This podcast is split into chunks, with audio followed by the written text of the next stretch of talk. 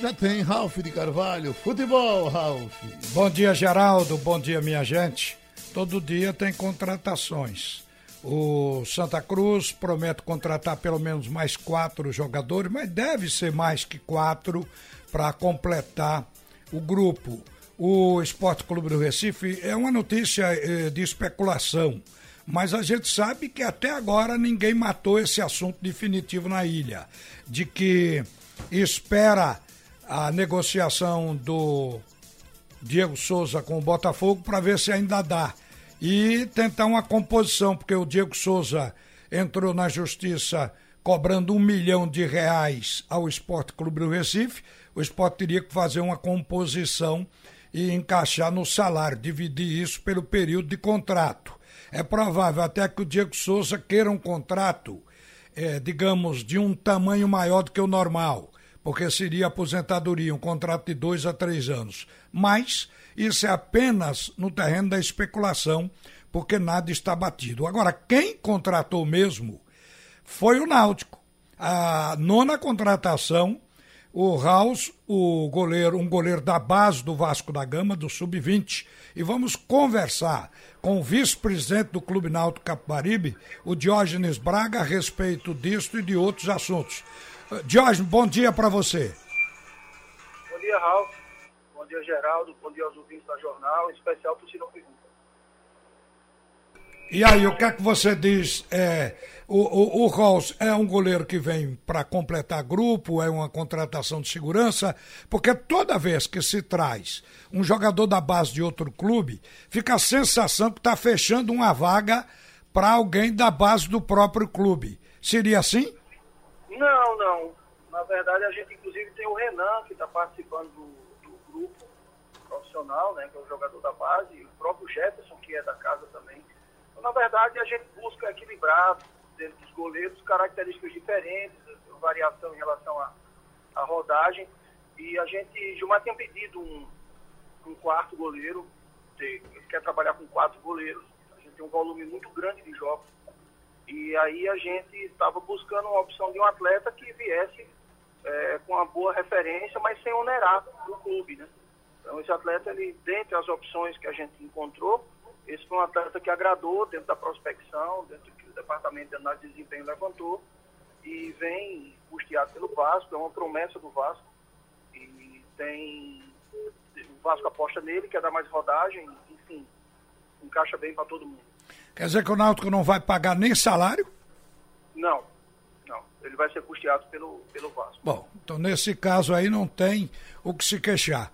Agora, eu estava observando aqui o time que o treinador separou do Náutico para começar o período de treinamento. E vi que o Náutico vai ter é, uns certos inserts no, com os novos contratados, que o Náutico, afinal de contas, são oito. O, mas o time está com Jefferson, Brian, aí a novidade, mas o, o Rafael Ribeiro, Fernando Lombardi e William Simões são jogadores da temporada passada. O meio-campo, Josa, Raudney Jean Carlos também. O ataque, Matheus Carvalho e Álvaro, só Salatiel já foi encaixado como um atacante das novas contratações. Então, está passando a ideia, o Diógenes, de que o Náutico vai ser a equipe que vai ganhar o entrosamento, o primeiro a ganhar entrosamento no campeonato estadual, na Copa do Nordeste, na Copa do Brasil. A, a sensação que passa é essa. O Náutico vai mexer menos do que o esporte e muito menos que o Santa Cruz, que está mudando um time inteiro. E observei nas contratações também que o Náutico contratou menos aposta do que os outros. Ou seja, o Náutico já traz jogadores conhecidos para inserir dentro desse grupo. Você é, concorda com essa ideia de que o Náutico será o primeiro a mostrar conjunto antes dos outros dois? É, Ralf, a gente, a gente faz o planejamento da gente em cima da realidade que a gente tem, né? Então, assim, é, a gente não, não, faz muito comparativo com os outros clubes, né? A gente tem os objetivos nossos, mas a sua leitura em relação ao que a gente busca com o elenco está correta. A gente tem uma manutenção de boa parte do elenco, as contratações têm um, um número menor, então a gente busca apostar menos, e aí a gente, é, é, questão do elenco já se conhecer e, e conseguir esse encaixe mais cedo é um objetivo sim. Inclusive pelo fato da gente ter iniciado a pré-temporada mais cedo, né? É, e aí, como a gente não, não vai contratar muito, porque renovou por parte do elenco, então essas contratações você não, não tem muito espaço para apostar. A gente, eu até gosto de, de, fazer as apostas, mas assim, se a gente for pegar como aposta, talvez tivesse só o, o, o próprio Paiva, né? Porque é um jogador que veio com uma referência muito boa. Mas até por ser um jogador estrangeiro, sempre tem a questão da adaptação, então você não pode tirar de uma situação de aposta por mais que ele esteja treinando muito bem e venha com muito boa referência. Mas a ideia da gente é apostar pouco. O Guilherme Paiva, ele, ele é, na verdade, um atacante ou é meia? Porque normalmente. é um atacante. É um atacante, né? Então, então tá... também joga pelo lado do campo. Certo. Então, nesse caso, o Náutico está com Salatiel, Eric, Guilhermo eh, Paiva e quem mais? Pro, os, os, os atuais, o Álvaro, Álvaro e o Matheus, né? Álvaro, Matheus Carvalho. E a gente tem dois atletas da base que têm treinado muito bem, que são o Eric, que é um centroavante, Eric Maranhão, e, e o Júlio. Bom, então está suprido de atacante. O ano passado. E o, o Wanderson também, que veio do ABC, que também, a princípio veio para a base, mas está treinando muito bem, está se consolidando. O Náutico sofreu com atacante jogador de área, centroavante, porque o Alas caiu de rendimento e o Rafael Oliveira era um tanto quanto irregular. Eu acho que vocês tiveram cuidado esse ano para evitar isso, não? Sem dúvida. É, na verdade, assim, a gente, a reta final, a gente teve uma, uma coisa muito boa que aconteceu, que foi a subida de produção de Álvaro, né? E o próprio Matheus, com gols muito decisivos. É, mas, assim, a, a, a gente, o, camisa 9, a funcionalidade do camisa 9, ela foi, foi baixa na reta final e a gente sentiu muito, porque o time estava muito encaixado e a gente conseguiu. Mas, mas foi sim uma das preocupações maiores, por isso que a gente falou muito em buscar dois centravantes no mercado. Olha, uma coisa difícil da gente ouvir, porque normalmente os treinadores são cautelosos, mas o treinador do Náutico, ele, o Gilmar Dalpozo, ele colocou sua cabeça a prêmio quando disse que se a diretoria não trocar treinador, se não houver mudança, se der tempo para ele, ele leva o Náutico à primeira divisão. Foi a leitura que eu fiz da entrevista que ele concedeu, Gilmar Dalpozo. O Náutico é, é tem mostrado que não tem mais essa tendência, né, cultura de tirar treinador por qualquer motivo. É, como é que você enxergou a declaração? Como é que você é, pode, é, digamos assim, de, de falar sobre a declaração do Gilmar? É, eu, vejo, eu vejo de forma positiva. É, Gilmar, ele, além de um grande profissional, ele é um cara que tem muito caráter e, e muita personalidade. Então, ele, o que ele coloca ali, na verdade, não é nem em relação ao Náutico, é uma coisa mais ampla, em relação ao futebol mesmo, né? Que esse troca-troca, e tá errado. Você, hoje, todo mundo reverencia o Liverpool, mas lá atrás, quando ele perdeu o campeonato, depois de, de ter muitos pontos à frente, todo mundo queria que tirasse o Klopp. Então, assim, a manutenção do treinador ele deve ser uma coisa que deve ser buscada, porque a gente, por exemplo, está fazendo esse planejamento inteiro, claro que essa chave do planejamento é Gilmar. E aí você troca o treinador, você joga fora o planejamento inteiro. É, há pouco tempo, eu estava conversando com, com um pessoal do futebol e o pessoal veio me parabenizar porque a gente, na, na, nossa gestão, nós tínhamos tido três treinadores. Eu disse, não me parabenizo não, porque eu acho que foi muito, eu queria ter tido um só. E eu acho que, que os clubes, eles têm que buscar isso. E os dirigentes também têm que buscar isso. Eu acho que, inclusive, eu, eu como dirigente, eu visto a carapuça disso. Porque o dirigente, ele, ele joga muito para a torcida. E o torcedor, é claro, o futebol é feito para ele, o, o, torcedor é, é, que, é que, que dá todo o norte do futebol. Mas o torcedor ele é totalmente emocional.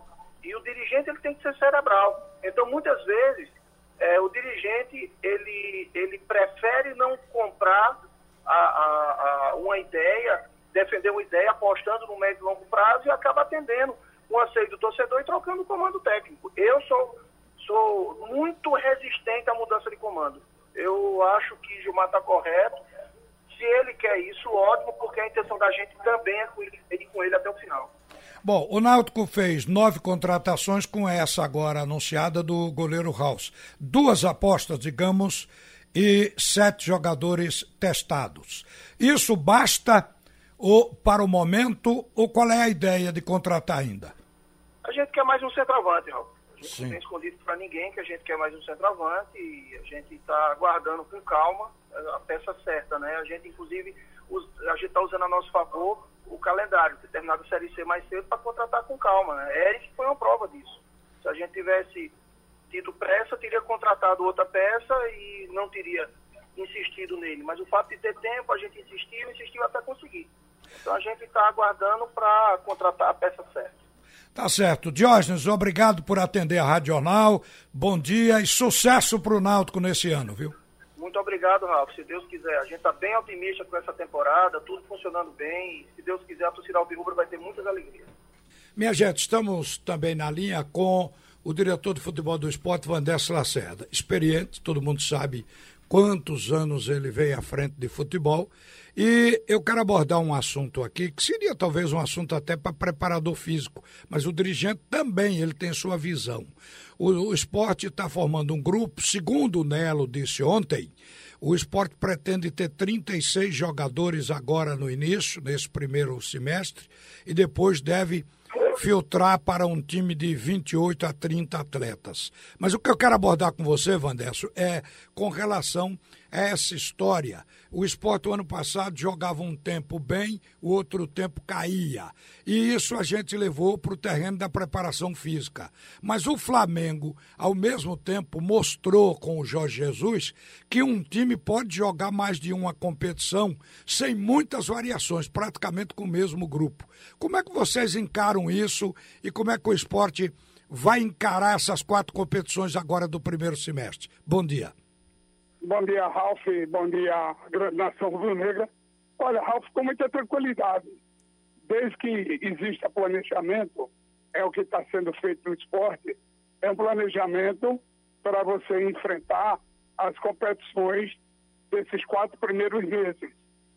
Então, desde ontem, foi elaborada, desde ontem já estava pronta e elaborada uma programação.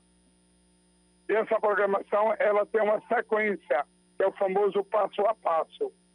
Então, a preparação física de um atleta, ela não é um estalar de dedo. Ele começa hoje um trabalho de preparação física e amanhã ele já está 100%. Isso leva um tempo. É o que se chama, se chama na preparação física a maturidade. Então, a maturidade física do atleta leva um tempo. Agora, isso depende da fisiologia de cada um uns atletas que têm um poder de chegar mais rápido e outros demora mais um pouco. Mas isso é natural. Agora, quanto à questão de jogar de três em três dias, como será o nosso caso, é como eu comecei a dizer aqui agora, tem um planejamento, porque além de três em três dias, você vai ter viagens. Então, vai ter um sistema de rodízio, aonde serão a, aproveitados atletas, um grupo de atletas na partida X, outro na partida Y. Até porque a fisiologia do esporte ela é muito competente e ela sabe medir e dar condições a cada atleta pelo secar. Então, eu estou dizendo a você tudo isso porque é realmente um, um trabalho que ele requer muita, muita habilidade e muita qualidade dos profissionais. E isso o esporte está, graças a Deus, muito bem servido. É, há uma coisa também que atrapalha essa questão da regularidade física, é jogador pingando todo dia, mas parece que vocês já partem com o grupo que deve disputar a competição. Quer dizer, já vai pegar a preparação física desde o primeiro dia para todo mundo. Seria isso?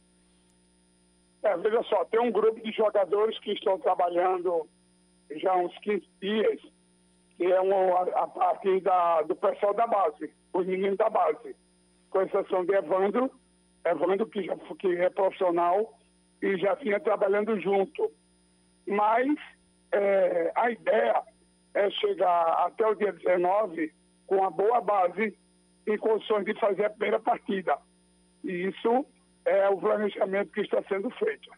Ô Vandesso, eu estava observando e ontem até eu chamei atenção para o fato de que o esporte ainda deve investir em jogadores de meio campo. Mas me parece que o Lucas Mugni é um jogador que joga no meio também. Ou estou enganado, ele é só um atacante? Não, não, o Lucas Mugni, ele é um meia de armação. Ele é um meio de organizar o meio de campo. Ele é um canhoto que faz essa função com muita, muita qualidade. Agora, hoje no futebol, como existe a versatilidade, tem um jogador que, se quiser jogar com ele mais adiantado um pouco, pode. Mas a função principal dele é meia esquerda. E o Diogo Noronha, que a gente coloca aqui como aposta, qual é a pretensão? O Diogo, o Diego, aliás, o Diego fez uma partida amistosa, é, muito boa, que inclusive impressionou a todos. Estamos torcendo que ele mantenha o rendimento da partida amistosa durante a temporada conosco. Ele mantendo é um jogador que nos dá prenúncio de ser um bom atleta que pode nos ajudar. Eu observei aqui o seguinte: o esporte contratou Marquinhos, que joga pelo lado esquerdo, é um ponto esquerdo, foi assim na Ponte Preta. Aí estou observando esse jogador que veio agora anunciado por último, que Leandro Bárcia, que veio aí do. Não vamos falar que veio do Uruguai, porque ele veio de Goiás, já está adaptado. Esse jogador, inclusive, é um jogador tático. Ele não é um super craque, mas é um jogador de utilidade incrível, principalmente no tamanho que o time do esporte pretende ser. Então, joga pelo lado direito, joga voltando, joga rodando, quer dizer, um jogador bom. Já está composto aí. Agora, na área vem Hernando Brocador e Elton, continua eles. Agora tem um Micael pedindo espaço aí e tem mais quem? Eu acho que na área tem mesmo. Juninho, Juninho que faz essa função. É, Juninho também é atacante, né? No, atacante que eu digo, atacante central. Centroavante, é, é exatamente. Então o esporte está costurando o plantel. O que é que ainda falta? O que é que ainda vocês pretendem contratar? Qual a posição? Olha, na minha opinião, é, nós deveríamos, se a gente já discutiu, dar uma segurada no momento é, apurar o que temos em casa para ver o aproveitamento e para ver cada um atleta o que ele pode render. E durante esse período, é como eu sempre digo, futebol é igual escoteiro, tem que estar sempre alerta. Não adianta, porque daqui a pouco aparece uma oportunidade boa de um grande jogador que ninguém esperava e você vai ter condições de contratar. Então, a necessidade premente está feita. Quer dizer, o, o grupo para iniciar a temporada está pronto. Então, eu acho que agora temos que ter tranquilidade, ficar de olho no mercado e se aparecer alguma coisa super, não é importante não, Ralf, é super importante. Até porque, se não for assim, como é que a gente vai dar chance ao pessoal da base? Nós temos excelentes jogadores na base. Como é que eu vou botar jogador da base para jogar se eu contratar alguém para o lugar deles? Então não vou ter não vou ter chance. E é isso que eu acho, é isso que está entendido pela diretoria. É isso que nos parece o certo. Agora, Vander, será que você, com essa vinda de jogador da base, jogadores voltando e mais os contratados, você tem na cabeça agora o número de jogadores que o esporte já tem para começar o ano? Hoje, para começar o ano treinando, tem 38. Sim. Tem 38 já com o pessoal junto da, juntando a base. Agora é que eu digo, futebol, ele é dia a dia. A gente tem que ver, olhar, é, acompanhar o rendimento de cada um durante os treinamentos, durante os meses, para ver o que cada um pode desenvolver. Ainda tem a famosa é, lesão, que, que atrapalha muito a vida de um jogador. Você veja, o ano passado, o Pedro Carmona passou um grande tempo lesionado. O Sami passou mais tempo lesionado que jogando. Então, o futebol tem esses percalços que a gente tem que ter cautela para não estar tá contratando a torta direita daqui a pouco. Você está com um de jogadores e isso tem um custo financeiro alto. Então, é o que eu digo: cautela e caldo de galinha não faz mal a ninguém.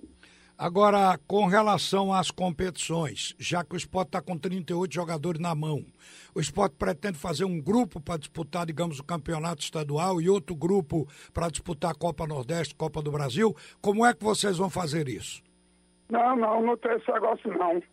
A gente vai utilizar os que tiverem a melhor condição para cada partida. Ninguém vai separar A de B, B de C, não. Está todo mundo num bolo só. Agora, no momento de cada partida, o departamento físico, o departamento fisiológico e o departamento técnico, que é o treinador, vai escolher aqueles que tiverem melhor, em melhores condições. Tá certo, Vanessa. Valeu. Quer colocar alguma observação ainda?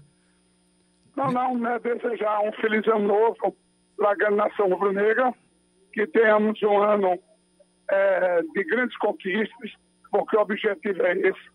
Eu digo sempre que o esporte estando inscrito numa competição, o esporte vai para ganhar. Nem que seja uma competição de bola de gude. Se vai ganhar ou não, aí é outra história. Valeu, Vandesso Lacerda. Obrigado por atender a Rádio Jornal e um bom dia. É isso aí, gente.